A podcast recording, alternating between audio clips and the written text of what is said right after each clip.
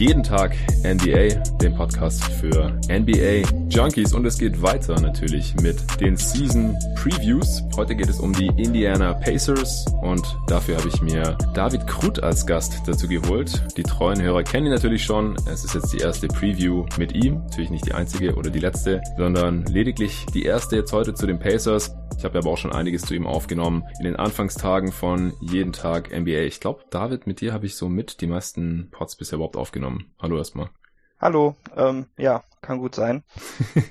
ja, wir haben ja Playoff-Coverage gemacht am Anfang, die Gamers zu diversen äh, Spieltagen, Nächten, wie auch immer, natürlich oft, wenn die Celtics involviert waren, deinem Lieblingsteam, aber auch an anderen Tagen, dann haben wir ja ein bisschen Draft-Sachen gemacht, auch den äh, Mock-Draft-Podcast vor der Draft. Und zuletzt, der letzte Pod mit dir war, als wir über die Summer League gesprochen haben. Ja, und heute geht's um Indiana, aber bevor wir damit anfangen, werde ich mal wieder ein paar Shoutouts raushauen für die guten Menschen, die mir Rezensionen auf iTunes geschrieben haben. Und hier an der Stelle auch nochmal die Anmerkung, weil ich äh, heute auch die Frage bekommen habe, nachdem in der Spurs Preview kein Sponsor war, also nicht gesponsert von Blinkist, kam direkt die Frage, ob die nur eine Folge gesponsert haben. Das ist natürlich zum Glück nicht der Fall, aber die Frage ist natürlich auch berechtigt. Es ist so, dass die meisten Sponsoren jetzt nicht äh, gleich fünf Folgen die Woche sponsoren können oder wollen. Und bei meinem Output, wenn, wenn man jetzt jede Folge sponsoren würde, dann wären es eben im Optimalfall so fünf Folgen im Schnitt pro Woche oder 20 im Monat oder wie auch immer. Und das ist einfach relativ viel, sondern äh, es geht jetzt bei Blinkist auch im konkreten Fall erstmal um zwei Folgen pro Monat, beziehungsweise acht bis Jahresende. Das merkt ihr ja dann, wenn die Folgen von Blinkist gesponsert werden. Und im Umkehrschluss heißt das auch, dass 90 Prozent meiner Folgen ungefähr aktuell noch ohne Sponsor sind. So so auch die heutige. Aber ich freue mich trotzdem, dass Blinkist hier schon mal am Start ist, als erster richtiger Sponsor und sogar auch gleich zwei Folgen im Monat macht. Denn normalerweise haben sie mir zumindest gesagt, machen die immer nur eine Folge pro Monat bei den anderen Podcasts, wo sie als Sponsor auftreten. Von daher bin ich da schon ziemlich stolz drauf, bin zufrieden damit und es ist hoffentlich auch nicht der letzte Sponsor. Ich bleibe da weiterhin dran, damit dieses Projekt jeden Tag NBA auch mittel- bis langfristig dann gesichert ist. Gut, jetzt, wie gesagt, kurz die Rezension. Es sind einige reingekommen, auch weil äh, ich das jetzt schon eine Weile nicht mehr gemacht hatte. Gute Offense, solide Defense, stärkerer Podcast, sagt Alex Pacino. Super Pod, beschäftige mich erst seit kurzem mit der NBA und dabei hat es wirklich super geholfen. Weiter so. Ja, das freut mich immer ganz besonders, wenn ich hier irgendwie mitbekomme, dass Leute, die sich noch gar nicht so lange mit der NBA beschäftigen und sich vielleicht auch selbst noch gar nicht als NBA-Nerds oder NBA-Junkies bezeichnen würden, hier trotzdem schon dabei sind als Hörer und mit diesem Pod anscheinend schon wirklich was anfangen können. Das ist wirklich super, wenn er quasi für Leute geeignet ist, die jetzt noch nicht so lange dabei sind und auf der anderen Seite auch für Leute, die schon länger dabei sind. Da habe ich nämlich auch gleich noch eine Rezension von einem, der schon länger Fan ist anscheinend. Top sagt Julian Thiele. Perfekte Vorbereitung auf die neue Saison. Klasse Podcasts, die sich jeder NBA-Fan reinziehen sollte. Ich bin definitiv wieder bei jeder Folge dabei. Vielen lieben Dank, Jonathan. Ja, das freut mich immer ganz besonders, wenn ich mitbekomme, dass Leute wirklich sich jede Folge reinziehen oder alle 30 Preview-Podcasts, denn das sind halt dann so, ja weiß nicht, knapp 30 Stunden Content. 30 Stunden lang meine Stimme und die von den Gästen, die dabei sind, in eurem Ohr zur neuen NBA-Saison. Das ist nicht selbstverständlich, dass man sich diese Zeit nimmt. Top sagt White Pippen. Sehr detaillierter Podcast nach ewiger NBA-Abstinenz. In Klammern, früher war die NBA besser, Zwinker Smiley bin ich jetzt wieder mittendrin, immer gut informiert und auf dem neuesten Stand. Freue mich auf die Previews und die neue Saison, in Klammern auch ohne Dirk. Ja, das ist der gute Mann, den ich gerade schon erwähnt habe, der anscheinend schon länger Fan ist, wenn er sich äh, White Pippen nennt. Gehe ich mal davon aus, dass er schon seit den 90ern am Start ist und wie gesagt, ich freue mich auch, dass sich die alt eingesessenen NBA-Fans hier im deutschsprachigen Raum mit dem Pod anscheinend irgendwie abholen kann und natürlich umso besser, wenn ich sie dann irgendwie dazu bringen kann, äh, sich wieder mehr mit der NBA zu beschäftigen oder wenn sie da dann unter anderem durch jeden Tag NBA irgendwie auf dem aktuellen Stand sind. Top sagt Mila Superstar, Super NBA Content, Ausrufezeichen. Kurz und knackige Review. Auch vielen Dank dafür. Und die letzte Professionell, sagt der Rookie. Mittlerweile gibt es viele gute NBA-Podcasts, auch in deutscher Sprache, aber aus meiner Sicht schafft es keiner so gut wie Jonathan Walker und Gäste, hochfrequent und vor allem auch gut recherchierten Content abzuliefern. Ein Muss für alle NBA-Fans, die auch gern etwas tiefer in die Materie einsteigen wollen, beziehungsweise sich unterhaltsam präsentierte Informationen, Analysen und Diskussionen rund um das Geschehen in der NBA reinziehen wollen. Wow, das ist ja fast schon ein Werbetext, mit dem ich bei potenziellen Sponsoren irgendwie pitchen gehen könnte. Ja, vielen Dank dafür. Auf jeden Fall freut mich riesig, wenn das so gesehen wird. So, jetzt endlich zu den Indiana Pacers. Da hat sich auch einiges getan im Sommer, aber vorher darf der David nochmal die vergangene Regular Season und auch die Playoff-Serie gegen seine Boston Celtics zusammenfassen. Aber wieso hast du überhaupt Bock gehabt, mit mir hier die Preview zu den Pacers aufzunehmen? Also zum einen wollte ich dir ein bisschen entgegenkommen mit äh, meiner Teamauswahl, da ich ja wusste, dass nicht alle Teams unbedingt so heiß beliebt sind. Aber ähm, Indiana hat jetzt auch ein paar Spiele, die ich einfach sehr gerne mag. Ich schaue Domantas Sabonis sehr gerne beim Spielen zu. Dann mhm. noch einem Ex-Son in TJ Warren, der macht mir eigentlich yes. auch immer ziemlich viel Bock. Und dann noch einer meiner Favoriten aus den Process Sixers, Jakar Sampson, hat sich jetzt auch auf die Pacers verloren. Und ich dachte, das ist dann doch irgendwie ein ziemlich gutes Team für mich. Jakar Sampson. Sehr geil. Ja, TJ Warren äh, war auch bei den Suns einer meiner Favorites. Ich konnte es auch verstehen, wieso sie ihn jetzt abgegeben haben und machen, also er macht auch die Pacers für mich ein bisschen interessanter. Ich habe auch neulich gegen Arne Brandt vom NBA Tauchgang NBA 2K gezockt und ich musste die Pacers nehmen. Also wir machen ja immer so random Spiele. David, du weißt es, du hast es auch schon mit mir gezockt mehrmals. Ja. So dass man halt alle Teams mal ein bisschen durchzockt, finde ich eigentlich auch ganz cool, dass man halt nicht immer nur die Teams bekommt, auf die man Bock hat, sondern auch mal die, auf die man jetzt nicht so Bock hat und ohne Oladipo sind die Pacers halt ehrlich gesagt auch nicht so attraktiv zum Zocken. Aber ich habe in den zwölf Minuten, also wir spielen dann ja viermal drei Minuten Vierteln bei NBA 2K. Es ging in Overtime und ich habe mit Warren, glaube ich, 20 oder 21 Punkte gemacht. Nice. in den, weiß nicht, was hat er gespielt, vielleicht elf Minuten oder sowas. Ja, der ging ab, also hat da hat er ganz gut funktioniert. Der Rest von den Pacers war offensiv da, aber auch leider nicht so äh, gefährlich. Deswegen habe ich es ein bisschen mit ihm erzwungen, aber hat ganz gut funktioniert.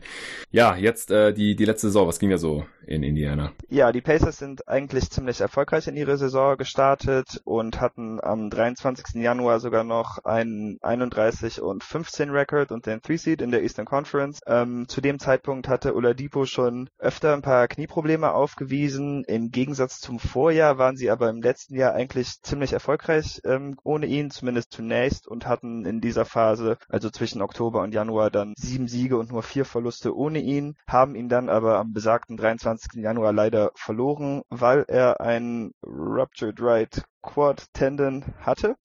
Ähm, ich bin mir jetzt leider nicht sicher, wie man das Ganze auf Deutsch nennt.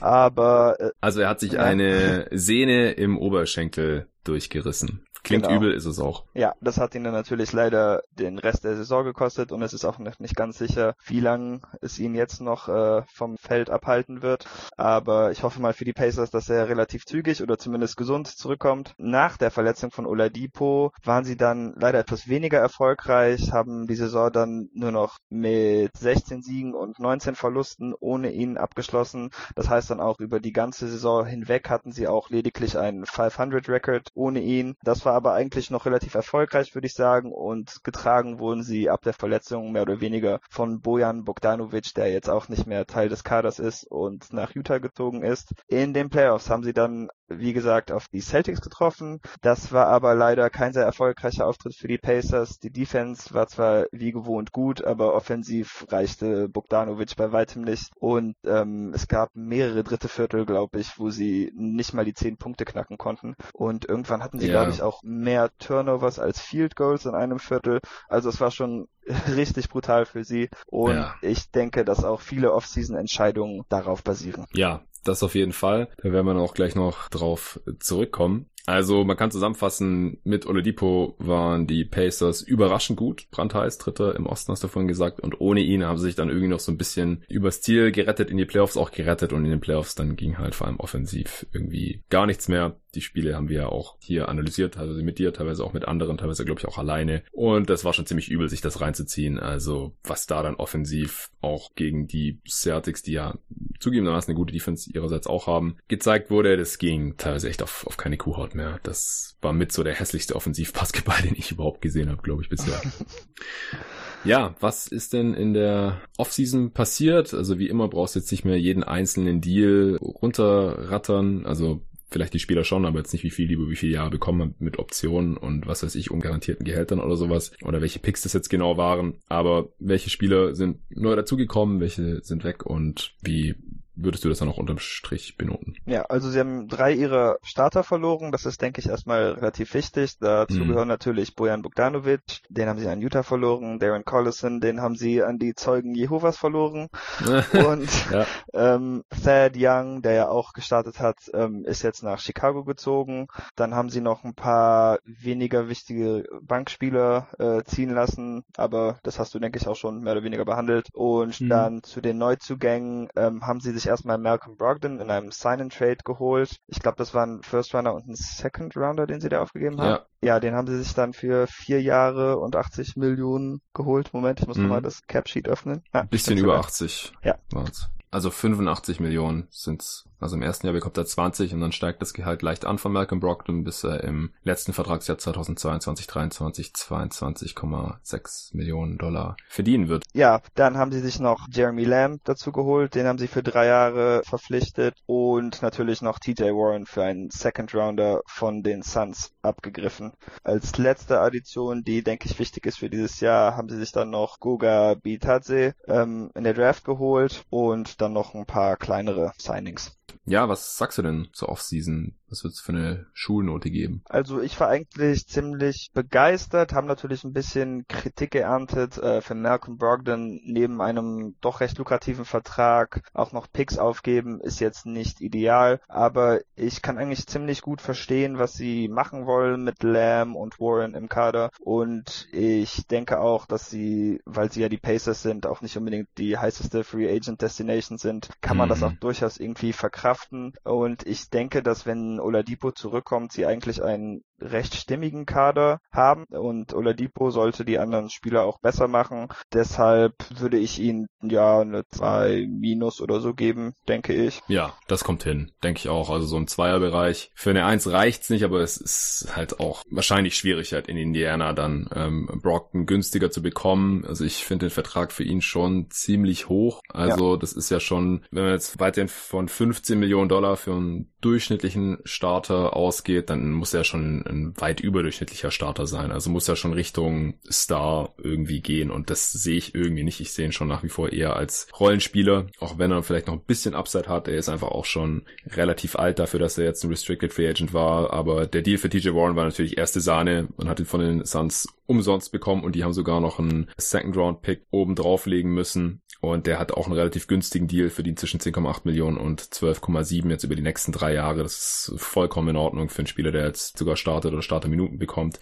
Jeremy Lamb ist noch ein bisschen günstiger sogar gekommen. Also hier mussten sie gar nicht unbedingt überbezahlen, bekommt ein bisschen mehr als die Mid-Level Exception, wird jetzt auch vor allem in Oladipos Abwesenheit da relativ viel Spielzeit sehen wahrscheinlich, da sprechen wir gleich noch drüber. Holiday finde ich den einzigen Wermutstropfen so ein bisschen, also ich verstehe natürlich, dass er vielleicht immer noch so ein bisschen Richtung 3D gesehen wird, aber ehrlich gesagt, er trifft seine Dreier einfach sehr, sehr unkonstant, ist einfach kein guter Shooter und die Defense ist jetzt auch nicht so gut, dass man sagen kann, ja, dem kann man jetzt mal knapp 5 Millionen geben. Also das äh, sehe ich jetzt nicht so ganz. Das war die Room Mid-Level Exception für ein Jahr. Also ist nicht tragisch und er ist auch der Bruder von Aaron Holiday, den er auch im Kader hat. Vielleicht äh, bringt das ja auch was, wenn die beide im selben Team sind. Vielleicht werden die dann beide ein bisschen besser oder so. Das kann man natürlich auch schwer abschätzen. Also ich verstehe schon, was sie da gemacht haben, aber mich hat es schon gewundert, dass er überhaupt mehr als das Minimum bekommen hat, ehrlich gesagt. Wie findest du den Deal für Holiday? Ich bin auch gar kein Fan von Holiday. Es wurde, glaube ich, im letzten Jahr ähm, wurden die Grizzlies noch ja mehr oder weniger gelobt oder ich weiß nicht, ob Lob das richtige Wort ist, aber Leute fanden den Move eigentlich ganz gut, dass sie sich ihn von Chicago geholt hatten, ähm, weil er halt so eine Art 3D-Verschnitt ist, aber als jemand, der recht viele Bulls-Spiele sieht, ähm, hm. war ich einfach noch nie überzeugt von Holiday. Also es ist wirklich nur ein theoretischer 3D-Spieler und macht eigentlich gar nichts der beiden Sachen so richtig gut. Deshalb ist es für mich jetzt auch eigentlich kein Spieler, den ich auf meinem NBA-Team gerne haben würde. Und ich würde immer mehr nach Upside suchen. Mit dem familiären Verbänden macht das halt vielleicht ein bisschen mehr Sinn. Aber ob man dafür fünf Millionen zahlen muss, weiß ich auch nicht. Ja, genau.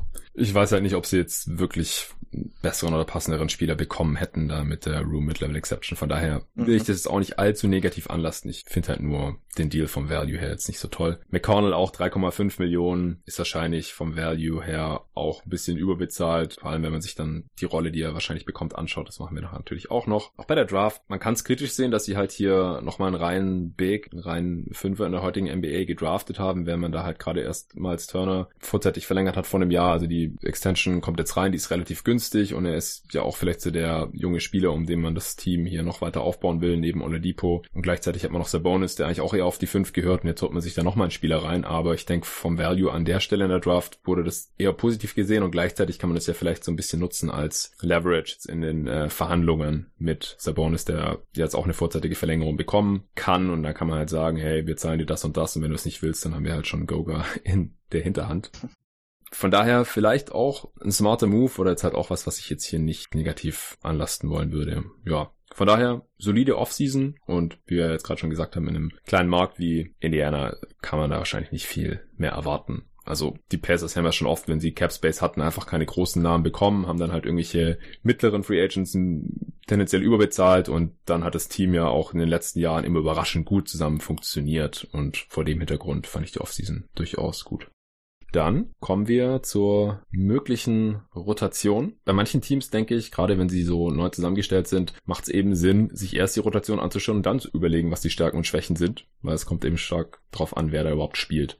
Mhm. Gerade jetzt halt, wie gesagt, die Pacers müssen jetzt erstmal noch auf Oladipo verzichten. Er hat keinen Zeitplan. Es gibt kein festes Datum, wo man ihn zurück erwartet oder so. Habe ich jetzt erst wieder mitbekommen. Es wurde, glaube ich, beim Media Day gesagt, dass kein Timetable für ihn gibt. Und ja, deswegen bin ich ein bisschen skeptisch, wann wir überhaupt wieder sehen werden. Wie siehst denn du die Personalie Oladipo? Also müssen wir den jetzt hier überhaupt schon irgendwie berücksichtigen, deiner Meinung nach, wenn wir uns die Rotation anschauen?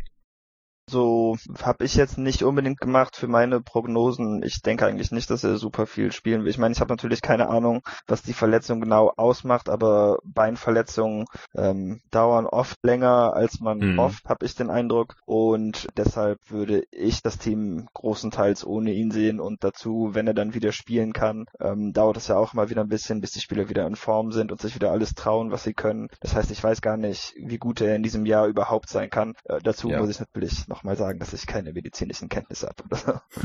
ja, geht mir natürlich auch so, bin kein Arzt, aber ich verlasse mich jetzt einfach auf den Input, den man so bekommen kann. Und zum Beispiel hat Nate Duncan auch in seiner Saisonvorschau im Dunked On Podcast nochmal darauf hingewiesen, dass wenn man halt so eine gerissene Sehne im Oberschenkel hat, dass man dann den Oberschenkel sehr, sehr lang überhaupt nicht benutzen kann, nicht trainieren kann. Der, der Muskel bildet sich zurück und bis das dann wieder halt auf der Höhe ist, dass es annähernd so ist wie vorher, das dauert einfach lang. Dann Beinverletzungen sind immer irgendwie kritisch, hast du gerade schon gesagt. Und man muss ja auch erstmal gucken, so wie er davon zurückkommt. Also das ist schon eine der schwereren Verletzungen, die sich ein Basketballer holen kann. Und Oladipo war einfach auch unglaublich abhängig von seiner Athletik. Klar, er hat auch Skills und erst als er die entwickelt hat, ist er ja auch zu einem Star geworden in dieser Liga. Aber was ihn halt von den anderen NBA-Spielern absetzt, ist halt seine krasse Athletik, also sein Antritt, seine Explosivität. Und da muss man halt mal schauen, wenn er zurückkommt, ob er das wieder erlangen kann und vor allem auch wann er das wieder erlangen kann. Also ich würde jetzt nicht ihn total rauslassen aus der Kalkulation, à la Kevin Durant bei den Brooklyn Nets, wo ich jetzt wirklich überrascht wäre, wenn er während der Regular Season irgendwie schon zurückkommt mhm. oder wenn er überhaupt spielt, äh, auch in den Playoffs dann frühestens, denke ich. Sondern ich würde es vielleicht eher so wie Clay Thompson oder Yusuf Nurkic behandeln, wo man halt irgendwie spät in der Regular Season, irgendwie um All-Star Break oder so, also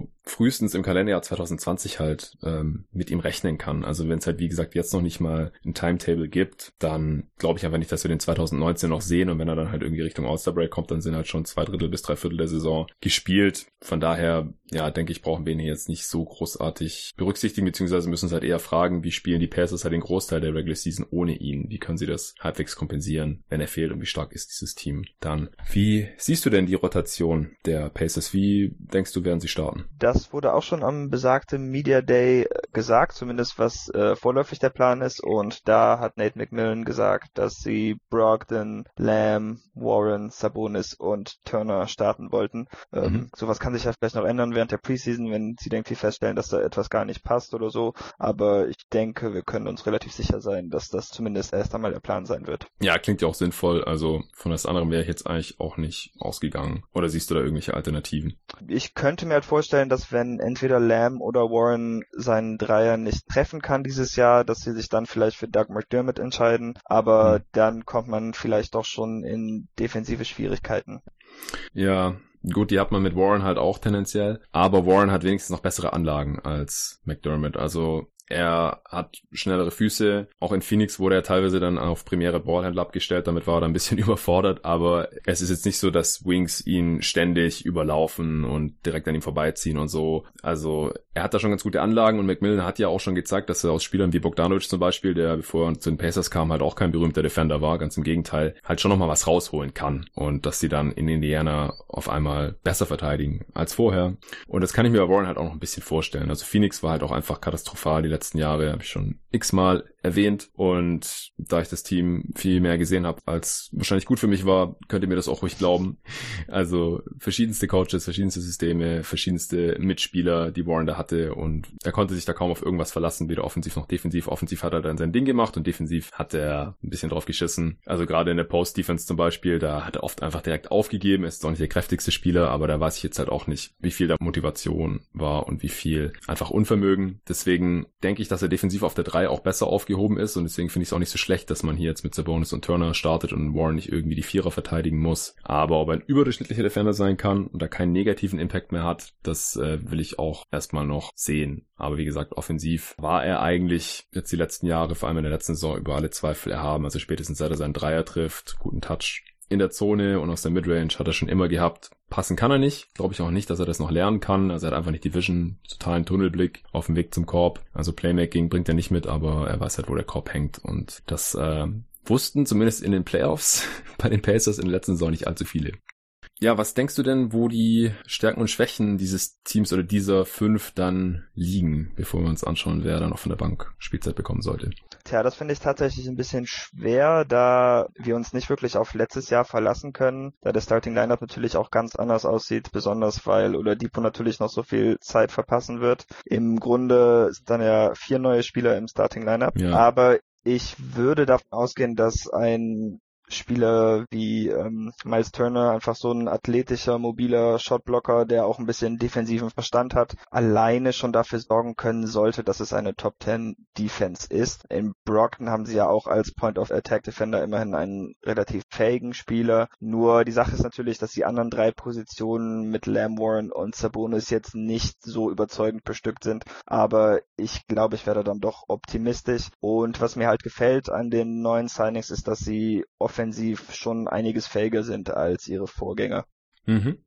Ja, um es nochmal kurz nachzureichen, habe ich auch in den anderen Previews eigentlich immer gemacht, wie viele Spieler der zehn Spieler mit den meisten Minuten der letzten Saison noch da sind. Bogdanovic hatte die meisten Minuten von allen, ist weg. Young die zweitmeisten ist weg. Collison die drittmeisten auch weg. Dann kommt Turner. Corey Joseph die fünftmeisten auch weg. Dann kommt Sabonis. Tyreek Evans die siebtmeisten auch weg. McDermott ist noch da. Und der Depot verletzt, hat letztes Jahr schon nur die neuntmeisten Minuten gesehen in seinen 36 Spielen. Und Wes Matthews die zehntmeisten, der ist auch weg. Also wir haben im Prinzip noch dreieinhalb Spieler, die da sind von diesen zehn. Und das ist schon so mit das wenigste, was wir bisher in den Previews hatten. Also wenn Teams nur noch so drei, vier, fünf haben von den zehn Spielern mit den meisten Minuten, dann ist das schon extrem wenig. Also es ist ein neues Team. Man muss sich irgendwie finden, einspielen, aber wie gesagt, da hat Macmillan die letzten Saisons eigentlich immer gezeigt, dass er da schon was rausholen kann aus seinen Teams. Also gerade am defensiven Ende und auch ohne Oladipo hat man ja noch eine Top 4 Defense, glaube ich, gestellt. Von daher, ja, defensiv ist auch Miles Turner ja mittlerweile ein Spieler, der da als Rim Protector, Backline Defender, Help Defender so einen großen Impact hat, dass er da alleine schon ja eine, eine gewisse Baseline an Kompetenz für dieses Team garantiert. Brockton, ich würde sagen, er ist kein Elite-On-Ball-Defender, aber durchaus solide und das ist auf jeden Fall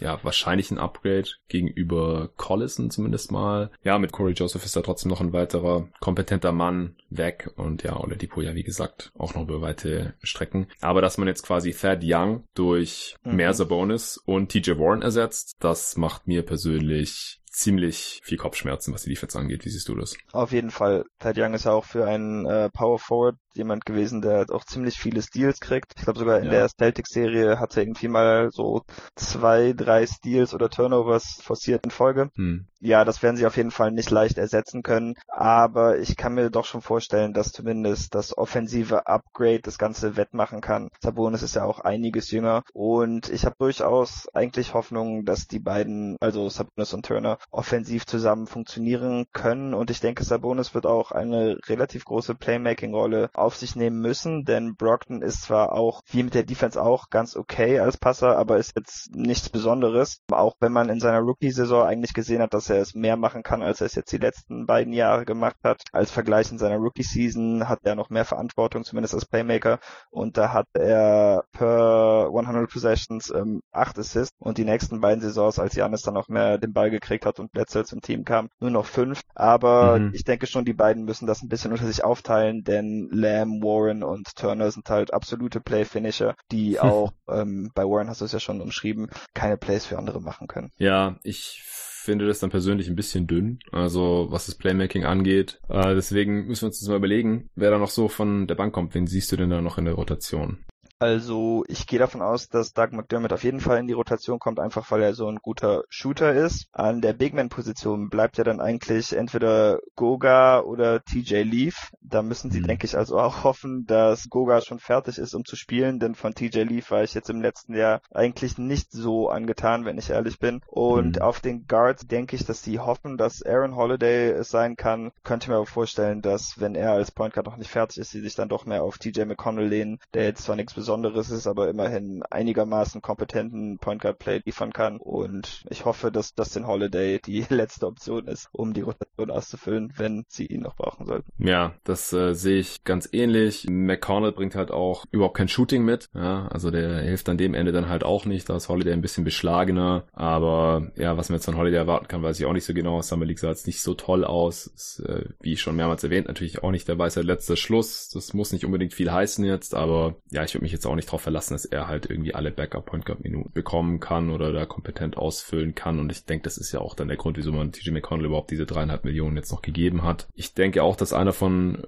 Goga und TJ Leaf ausreichen wird, auch wenn Goga eher ein Fünfer ist und TJ Leaf eher ein Vierer. Also rein, rein körperlich denke ich, dass Leaf jetzt kein Smallball Fünfer sein kann oder so. Und deswegen denke ich auch, dass wenn Leaf eher die Minuten bekommt, als der Bonus alle Backup-Minuten auf der 5 bekommen sollte. Das heißt, dann muss man dann mit Turner irgendwie staggern. Das heißt, der Bonus müsste früh das Feld verlassen und dann eben, wenn Turner rausgeht, Ende des ersten Viertels direkt wieder für ihn reinkommen. Denkst du auch, dass man das so irgendwie lösen könnte oder sollte? Oder findest du der Bonus auf der 4 jetzt gar nicht, also wenn er die meisten Minuten neben Turner spielt, gar nicht so problematisch?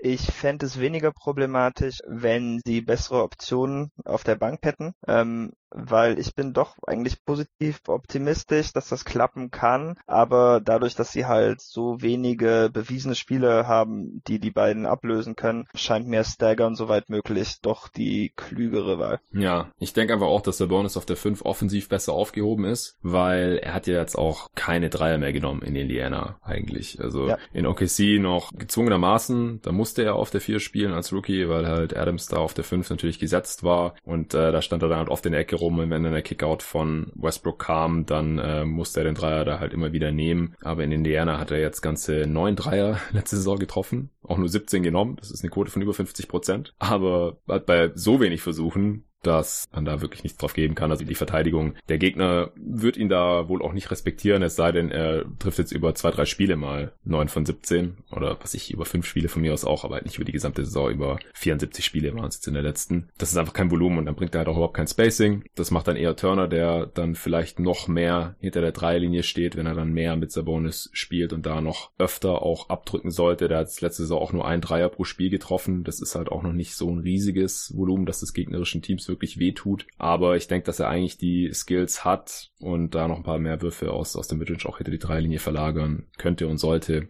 um halt das Spiel dann noch ein bisschen breiter zu machen, dass dann halt Typen wie Warren und, und Lamb und auch Brockton besser zum Korb kommen können. Zu McDermott, ja, der hat immer ganz gute Quoten, hat jetzt auch wieder knapp 41 Prozent geschossen letzte Saison von Downtown, aber der nimmt halt nicht so viele Dreier, also um halt wirklich so ein Top-Shooter zu sein, finde ich. Also auch im Team jetzt letzte Saison gab's halt vier, fünf Spieler, die mehr Dreier von den Possessions genommen haben als McDermott, also auch deutlich mehr teilweise Aaron Holiday, hat fast zehn Dreier genommen auf 100 Possessions, Oladipo über neun, Wes Matthews knapp neun und dann kommt äh, mit Tyreek Evans und McDermott und Bogdanovic halt drei Spieler, die so 7,5 Dreier auf 100 Possessions genommen haben. Und da hat Bogdanovic auch noch besser getroffen als McDermott. Und ich finde halt, dass er noch ein bisschen mehr chucken sollte, dann geht vielleicht die Quote sogar ein bisschen runter, aber dann ist er halt noch gefährlicher oder hat halt noch mehr Value, weil mehr, viel mehr als Shooting und so ein bisschen Scoring bringt er halt auch nicht. Also sonst hat er halt auch kaum Skills und wenn er da wirklich fester Bestandteil von der Rotation sein soll, dann, dann muss da, finde ich, noch ein bisschen mehr kommen von ihm. Auch für das Gehalt, das er da im vorigen Sommer auch bekommen hat. Der findet, glaube ich, 8 Millionen oder so. Äh, ja, 7,3. Ja, also das verstehe ich auch. Die Kritik an McDermott ist auch gerade bei ihm besonders schmerzhaft. Er wirklich gar nichts macht, auch keine Steals oder Blocks. Nee, sowieso nicht. Defensiv sowieso nicht. ja, aber ja, wenn ich mir einfach anschaue, was die Optionen für den Flügel sind, dann scheint er mir von der Bank dennoch eigentlich die beste. Sonst ist er eigentlich nur Justin Holiday, mehr oder weniger ein etablierter NBA-Spieler und da einfach, weil der gar keinen Elite oder vielleicht sogar nicht mal Durchschnittsskill hat, würde ich mich dann doch lieber auf McDermott verlassen. Das hast du schön zusammengefasst. Justin Holiday hat keinen Durchschnittsskill. ja, um es halt auch nochmal zu sagen, also er trifft halt über die Karriere keine 35% Dreier und das hat auch so bei so mittelmäßigen Volumen also wenn halt ein Spieler irgendwie über 10 Dreier auf 100 Possessions nimmt und davon dann 35% trifft, dann wird er halt von der Defense noch eher respektiert, als wenn er weniger nimmt und davon dann halt irgendwie gerade mal so jeden dritten. Das ist äh, einfach so und ansonsten kann er mit dem Ball in der Hand einfach nicht viel. Er kann kaum dribbeln, also für einen Guard ist das echt peinlich und äh, kreiert dann äh, entsprechend halt auch nichts. Es kann, kann so toller Finisher und halt defensiv jetzt auch nicht so gut, dass äh, das irgendwie alles rausreißt. Also das ist halt, weiß nicht, durchschnittlich, überdurchschnittlich, aber halt körperlich auch ein bisschen limitiert, dadurch, dass er nicht so kräftig ist. Von daher ja, ich denke, er kann Spielzeit bekommen oder wird wahrscheinlich auch Spielzeit bekommen und das ist ja noch nicht katastrophal. Aber ja, so, so richtig positiven Impact weiß ich jetzt auch nicht, ob er das in Indiana haben kann. Wie gesagt, vielleicht kann Macmillan da nochmal ein bisschen was rausreißen bei ihm. Okay, Sieht die Closing Five anders aus als die Starting Five bei dir? Oder die beste Fünf? Nee, also ich denke, in den meisten Situationen würde die recht ähnlich aussehen. Ich könnte mir vielleicht vorstellen, dass wenn sie jetzt unbedingt einen Dreier brauchen, dass McDermott, Sabonis äh, oder Turner ähm, für die letzte Minute dann oder so ersetzt, wenn sie halt so viel zurückstehen. Aber in den meisten Fällen denke ich, dass das die gleiche wie die Starting Five sein würde. Ja, also wenn es nach mir geht, wäre es dann klar, Sabonis, der rausgeht, weil Turner ja, ja, hoffentlich noch ein bisschen gefährlicher wird von Downtown. Die Quote war schon gut mit über 38 Prozent. Prozent. Siehst du irgendwen, der mehr Minuten bekommt, als er sollte oder weniger Minuten? Ja, ich weiß nicht. Ich habe mich, glaube ich, schon genug über Justin Holiday beschwert. Ich ja, glaub, reicht. sonst haben sie auch gar nicht so viele Kandidaten mehr, weil die Rotation ist schon einiges dünner als im letzten Jahr. Ja, ja wäre halt schade, wenn Goga irgendwie komplett rausfällt, weil er, glaube ich, ein ganz interessantes Skillset mitbringt. Sehr guter Rim Protector, der auch ein bisschen Touch hat, vielleicht äh, mal so ein Stretch Rim Protector zu werden. Aber er ist auch noch sehr jung, also wäre jetzt auch nicht ein Weltuntergang, wenn er in der Rookie-Saison nicht so viele viele Minuten sieht. Ich fände es auch schade, wenn Holiday jetzt irgendwie die Rotation gar nicht richtig knacken kann und McConnell einfach alle Backup-Minuten bekommt. Aber vielleicht spielen die auch ein bisschen nebeneinander, denn wie gesagt, so auf den Guard-Positionen sind die Pacers jetzt eigentlich nicht so tief, solange Oladipo nicht spielt. Ja. Und ansonsten hoffe ich einfach, dass Oladipo nicht zu früh zurückkommt und somit quasi mehr Minuten bekommt, als er sollte, sondern er soll mal gucken, dass er schön ausgeheilt ist. Denn ob die Pacers diese Saison jetzt irgendwie 40 oder 50 Siege holen, ohne jetzt hier irgendwelche Prognosen spoilern zu wollen, ist es, glaube ich, nicht so relevant. Also es ist, glaube ich, relevanter, dass Oladipo in seiner Prime dann halt auch wieder annähernd der Spieler ist, der er zuletzt war. Aber das war ein verdammt guter Spieler. Siehst du einen Breakout-Kandidaten bei den Pacers? Persönlich würde ich mich darüber freuen, wenn es Sabonis jetzt in einer Starting Role machen könnte, auch wenn es natürlich ein ja, schwerer Switch wird für ihn, weil er ähm, so lange nicht mehr Power Forward gespielt hat und das vielleicht nicht ganz seinem Skillset entspricht. Aber ich fand halt schon, dass er in der letzten Saison viel zu wenige Minuten gesehen hat und ich denke, mit mehr Minuten ist da auf jeden Fall mehr möglich. Deshalb würde ich Sabonis als Pick nehmen. Mhm. Ich denke auch immer, wenn Spieler aus einer Sixth-Man-Rolle rauskommen und dann zum Starter werden, ist es schon drin. Ansonsten vielleicht ist TJ Warren da auch ein Kandidat, der jetzt zum ersten Mal in einem kompetenten Team spielt und auch in einem kompetenten Umfeld ist. Der hat auch selber schon gesagt, ich glaube, das war bei der Summer League, da wurde er interviewt, was äh, jetzt anders ist bei den Pacers. Also da war natürlich noch nicht viel passiert, da wurde er gerade erst dahin getradet. Da war jetzt noch kein äh, Training Camp und gar nichts. Aber er hat einfach nur gesagt, er hat jetzt schon das Gefühl, dass es halt hier um was geht und dass jeder Tag irgendwie zählt. Und das sagt natürlich auch schon viel über aber.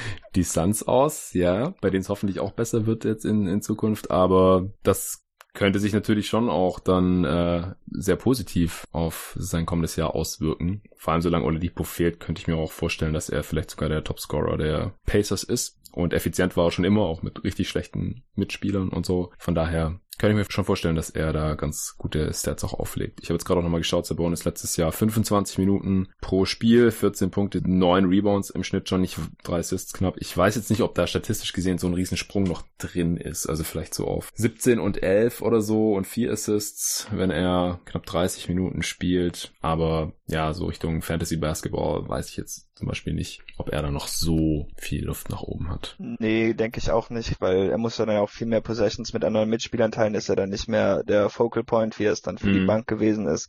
Und was für ihn auf jeden Fall noch ein Problem wird, ist, dass er noch sehr anfällig ist für Fouls. Ähm, er hat zum Beispiel in keinem Jahr seiner Karriere weniger als 4,4 Fouls auf 36 Minuten gemacht. Das heißt, wenn er das nicht verbessern kann, dann wird es äh, für die Pacers schon sehr schwer, da eine stimmige Rotation aufzubauen, da wir ja beide im Grunde dafür sind, dass sie staggern. Aber ja. dafür muss er natürlich auch auf dem Feld bleiben können. Ja, guter Punkt. Siehst du eine Trade-Notwendigkeit bei diesem Team oder dann auch Kandidaten, die in einem Trade weggehen könnten oder sollten? Ja, hier wären, denke ich, auch Sabonis wahrscheinlich der offensichtlichste Kandidat, einfach weil er bisher auf der 5 am erfolgreichsten war und sie in Miles Turner ja schon sehr guten Fünfer haben und dann noch einen neuen Fünfer gedraftet haben. In den Medien wird da zum Beispiel auch sehr viel mit den Celtics als potenziellen Trade-Partner spekuliert, einfach weil die Celtics mhm. zu viele junge Flügel haben und die Pacers ja zu viele junge Bigs und das wäre für mich denke ich, auch der offensichtlichste Kandidat. Sonst haben sie jetzt auch nicht so viele Spieler mit Value, die sie nicht gerade erst gesigned haben. Ja, glaube ich auch. Und wenn man sich jetzt der Bonus reinholt, dann ertradet man sich ja quasi das Recht zu matchen im nächsten Sommer oder ihm halt über Bird Rights einen Deal anzubieten, so wie letzte Saison zum Beispiel Kelly Oubre zu den Suns gekommen ist. Ich, mache dauernd irgendwelche Suns References, tut mir leid, aber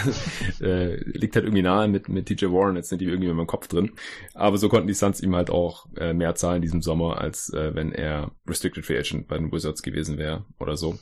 Was würdest du denn abgeben anstelle der Celtics für Sabonis? Nee, für solche Fragen bin ich nicht die richtige Person, weil ich verliebe mich immer viel zu sehr in alle Celtics-Spieler. Du willst niemanden abgeben, ist genau, die Antwort. Außer. Auch nicht für Miles Turner, wenn sie jetzt lieber, also wenn sie eher den traden würden statt Sabonis, was ich jetzt eigentlich nicht glaube, aber ähm, ja, das ist schon schwerer, weil das ist natürlich offensichtlich besser, aber ich mag Sabonis einfach viel mehr, so stilistisch ah, gesehen. Okay. Ähm, auch wenn ja. ich nicht davon ausgehe, dass er besser werden würde als Turner, aber ähm, ja, ist halt ein sehr schwerer, Sabonis ist halt ein sehr schwerer Fit, während Turner, auch wenn er jetzt nicht mehr besser wird, eigentlich in jedes Team passen würde, deshalb ist das ein schweres Argument, denke ich, dann für Sabonis zu argumentieren. Also so zum Beispiel Brown, Jalen Brown Trade für einen der beiden und dann eher Sabonis vom Value her würde, denke ich, schon für beide Teams irgendwo Sinn machen. Aber wenn es dazu käme, dann würde ich mich natürlich viel mehr darüber freuen, dass sie irgendwie Hayward dumpen können mit irgendwie noch einem Pick, denn die haben ja noch immer viel zu viele Picks eigentlich. Hat Hayward nicht in Indiana am College gespielt? Ähm, ja, genau. Also nicht University of Indiana, nee, Butler sondern Butler, genau. Ja. ja. Ja, würde doch passen. Homecoming irgendwie. Aber ja, ich, ich weiß nicht, ob die Pacers jetzt für Hayward traden würden. Da weiß man jetzt auch nicht so genau. Nicht. Ja, ich denke auch, dass äh, Jalen Brown da irgendwie attraktiver wäre, weil er halt auch besser dann in die Timeline von Miles Turner zumindest reinpasst. Mal gucken, ob da noch irgendwas passiert oder ob die Celtics vielleicht Jalen Brown vorzeitig verlängern oder die Pacers auch Sabonis das äh, steht natürlich auch noch im Raum und ist auch noch möglich bis Ende Oktober. Okay, dann können wir auch schon zur Prognose übergehen. Wir fangen wie immer mit dem Best Case an. Wie viele Siege siehst du im Best Case für die Pacers und was muss dafür passieren? Ich könnte mir bis an die 50 vorstellen, aber dann müsste Oladipo schon recht bald und dann auch fit zurückkommen. Ähm, deshalb scheint mir das eigentlich schon sehr optimistisch.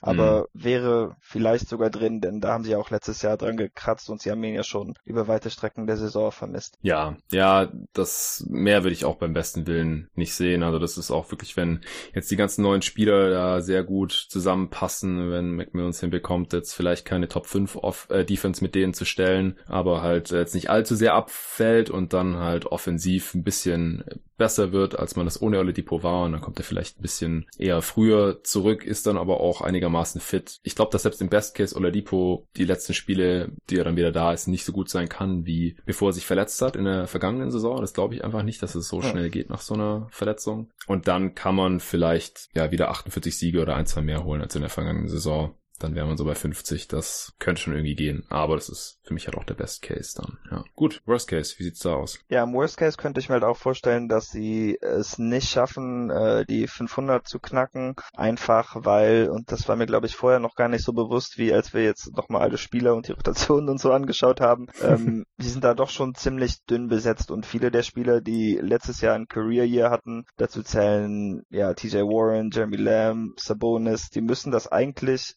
wiederholen äh, und wenn nicht, dann haben sie doch schon Probleme. Das heißt, ich denke schon, dass sie in den hohen 30ern enden würden, aber so 38 oder 39 Siege könnte ich mir durchaus vorstellen, wenn die Spieler stagnieren oder es halt danach aussieht, dass das letztes Jahr einfach ein bisschen Glück von ihrer Seite war. Ja, also ich denke auch im Worst Case nochmal bei Oladipo, wir hoffen es natürlich nicht. Dann kommt er erst spät zurück nach dem All-Star Break irgendwie und kann dann keinen positiven Impact liefern, einfach weil er noch nicht in Shape ist. Ich meine, der hat zu dem Zeitpunkt dann mehr als ein Jahr kein Basketball gespielt. Und wie gesagt, also von so einer Verletzung muss man auch erstmal körperlich zurückkommen. Und dann braucht er einfach vielleicht noch eine Weile. Und ja, kann dann halt sein, dass es im Osten auch nicht für die Playoffs reicht. Und dann fällt man defensiv irgendwie total ab, weil ich glaube einfach, dass Thad Youngs Impact auch total unterschätzt wird. Die Pacers Defense lebte ja auch davon, dass man eben sehr viele gegnerische Turnover forciert hat. Da war man Erster in der ganzen Liga und jetzt weiß ich halt nicht so genau, wer diese Turnovers da alle forcieren soll, wenn halt Oladipo nur wenig spielt und Thad Young komplett weg ist. Und ich glaube auch Collison äh, war da nicht ganz so schlecht. Corey Joseph, die sind halt alle weg, die da ein bisschen Druck in der Defense auch ausüben konnten. Brocken kann das vielleicht so ein bisschen replizieren, aber TJ Warren zum Beispiel, da sehe ich das halt nicht so, Sabonis auch nicht. Und ja, McDermott zum Beispiel natürlich auch nicht. Haben jetzt ja schon alles durchgekaut. Und dann fällt man defensiv halt irgendwie ab. Ich glaube, dass man halt, wie gesagt, durch Turner und auch McMillans Coach Coaching hat so eine gewisse Baseline an defensiver Kompetenz einfach hat. Also man wird, denke ich, in jedem Fall defensiv überdurchschnittlich sein, auch im Worst Case. Aber wenn man dann halt offensiv, ohne Oladipo war man auf Platz 18 in der Liga in der Offense, vielleicht auch nur gerade so ein durchschnittliches Team ist, dann ist man äh, halt im, im, im Worst Case irgendwie knapp unter 500, denke ich. Also glaube ich halt auch irgendwie so im hohen 30er Bereich dann. Und dann reicht's halt im Osten wahrscheinlich nicht für die Playoffs. Ja.